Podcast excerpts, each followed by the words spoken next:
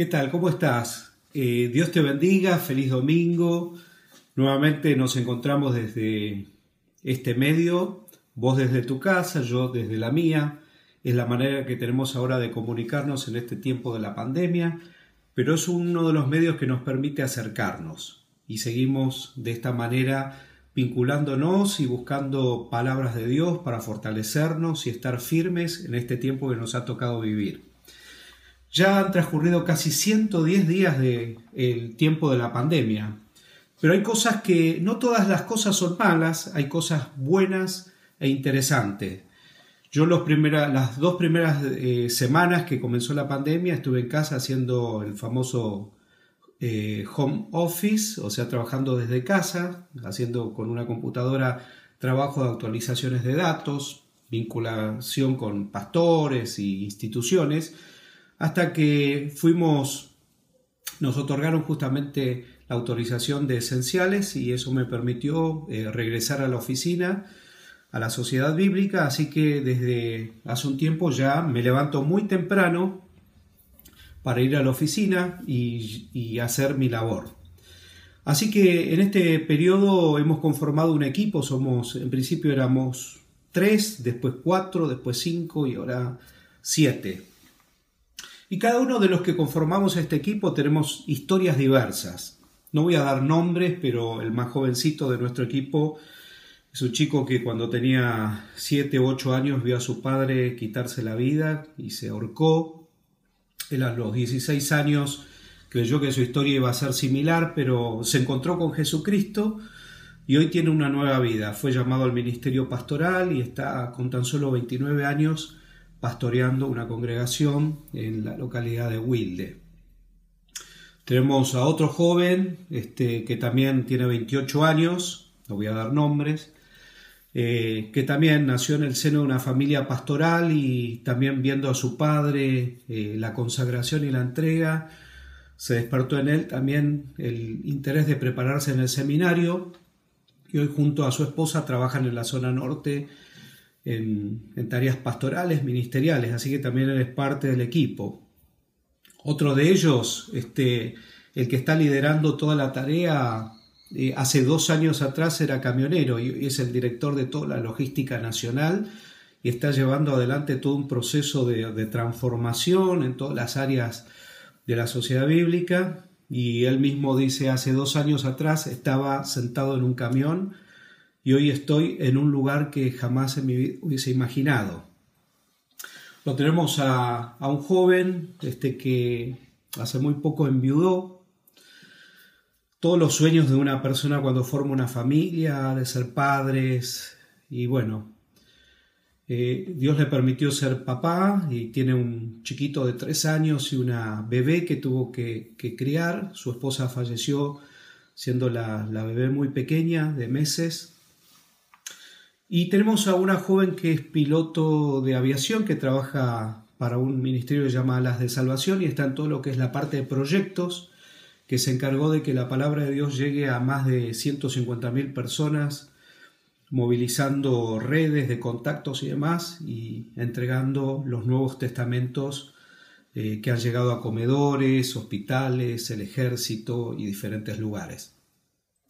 Así que en medio de esa situación eh, que estamos trabajando, eh, hemos tratado también de buscarle diferentes temáticas al día a día, a cada día que nos toca vivir, y cada uno de esos días tiene eh, un énfasis muy particular. A veces escuchamos música de una característica, a veces escuchamos a Marcos Witt, a Steve Grimm, a Vidal, canciones históricas, hoy escuchamos a veces, hay días que escuchamos el rap, hay días que recordamos los mundiales de fútbol y empezamos a traer de la galera nombres históricos y cosas que formaron parte de nuestra historia, algunos con edades más avanzadas como yo y otros más jovencitos, pero hacemos que cada día tenga una temática diferente.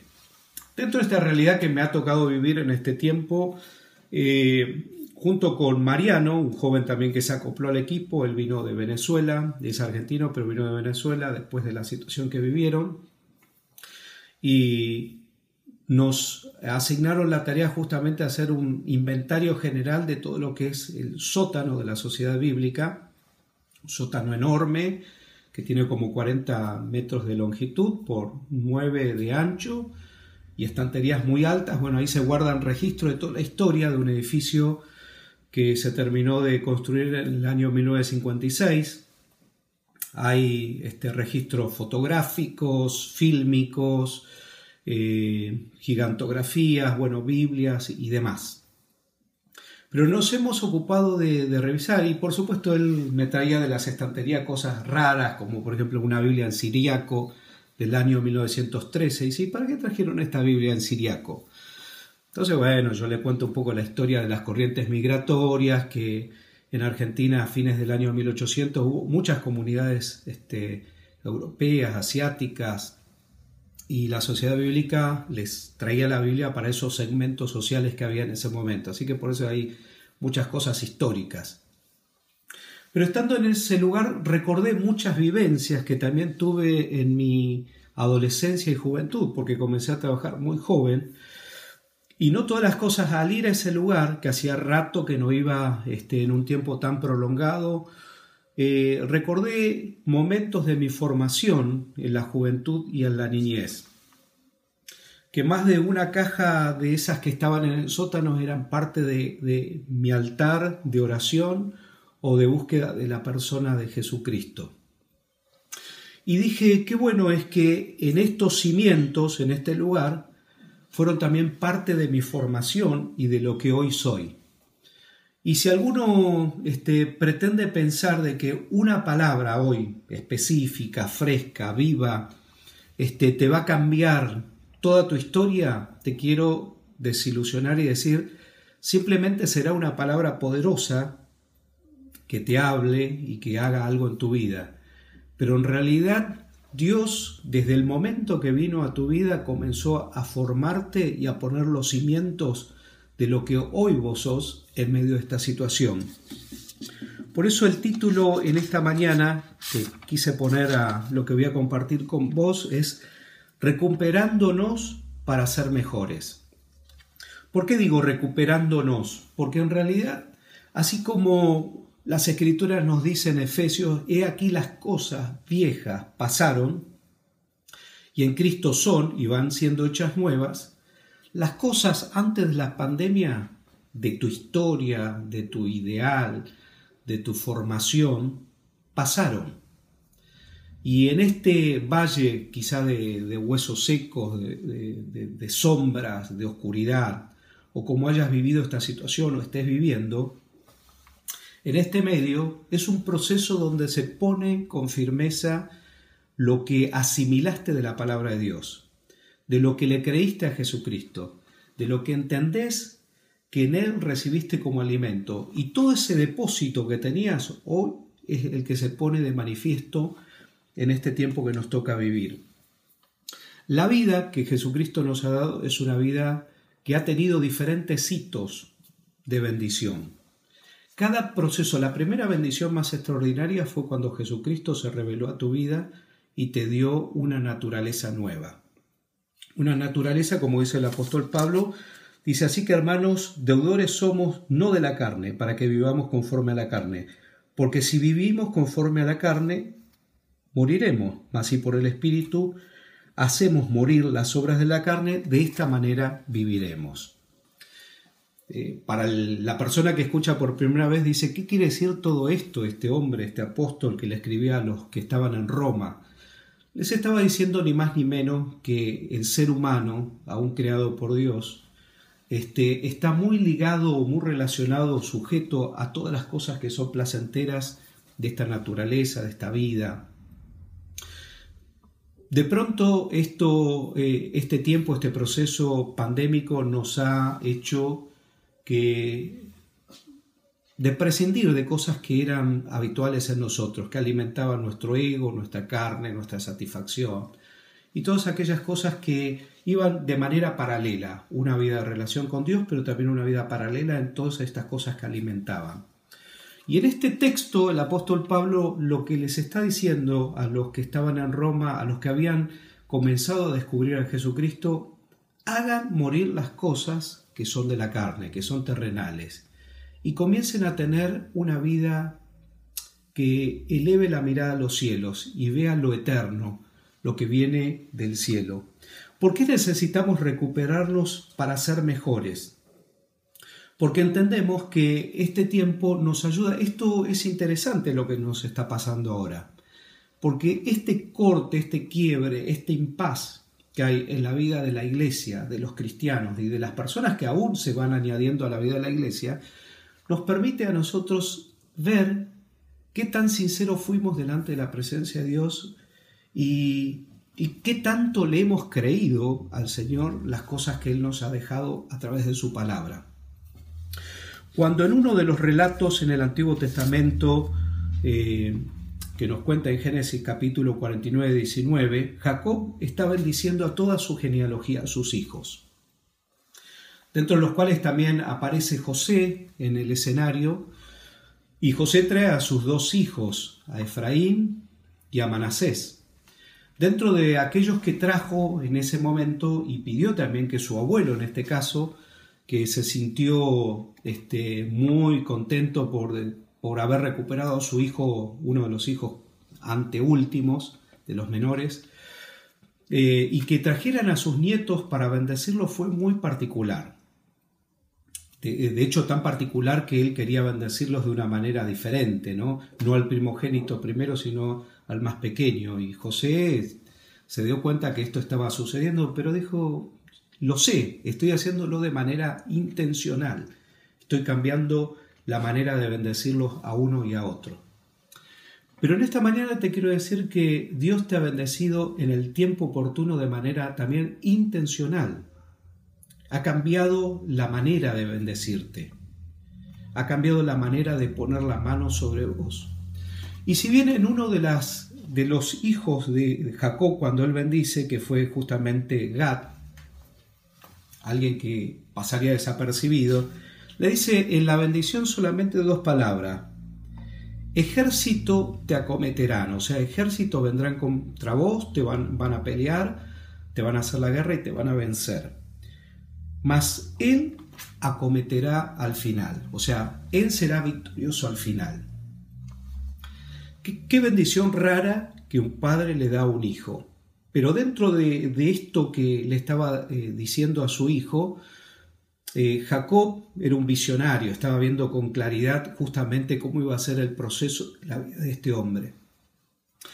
Pero cuando empezamos a indagar en el significado amplio de la palabra de Gad, dice, su recompensa vendrá al final. Gad es la imagen de una unción de recuperación y regreso.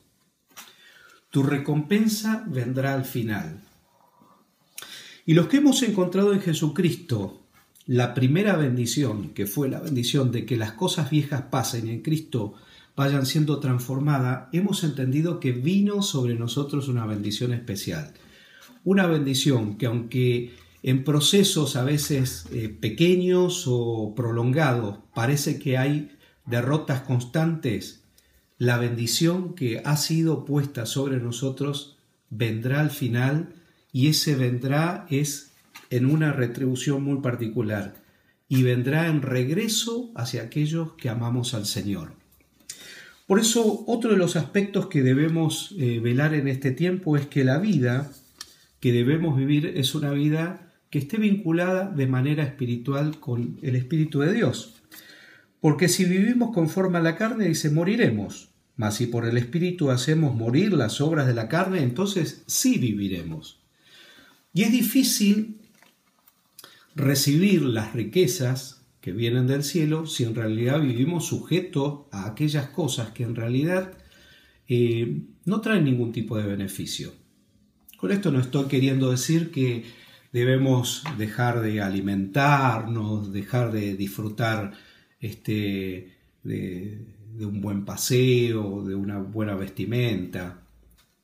Lo que te quiero decir es justamente en este momento que es que tu corazón se debe ocupar de aquello que en realidad te va a ser un hombre, una mujer de propósito centrado en la voluntad de Dios. Pues no haber recibido el espíritu de esclavitud para estar otra vez en temor, sino que eh, hemos recibido el espíritu de adopción por el cual clamamos papito.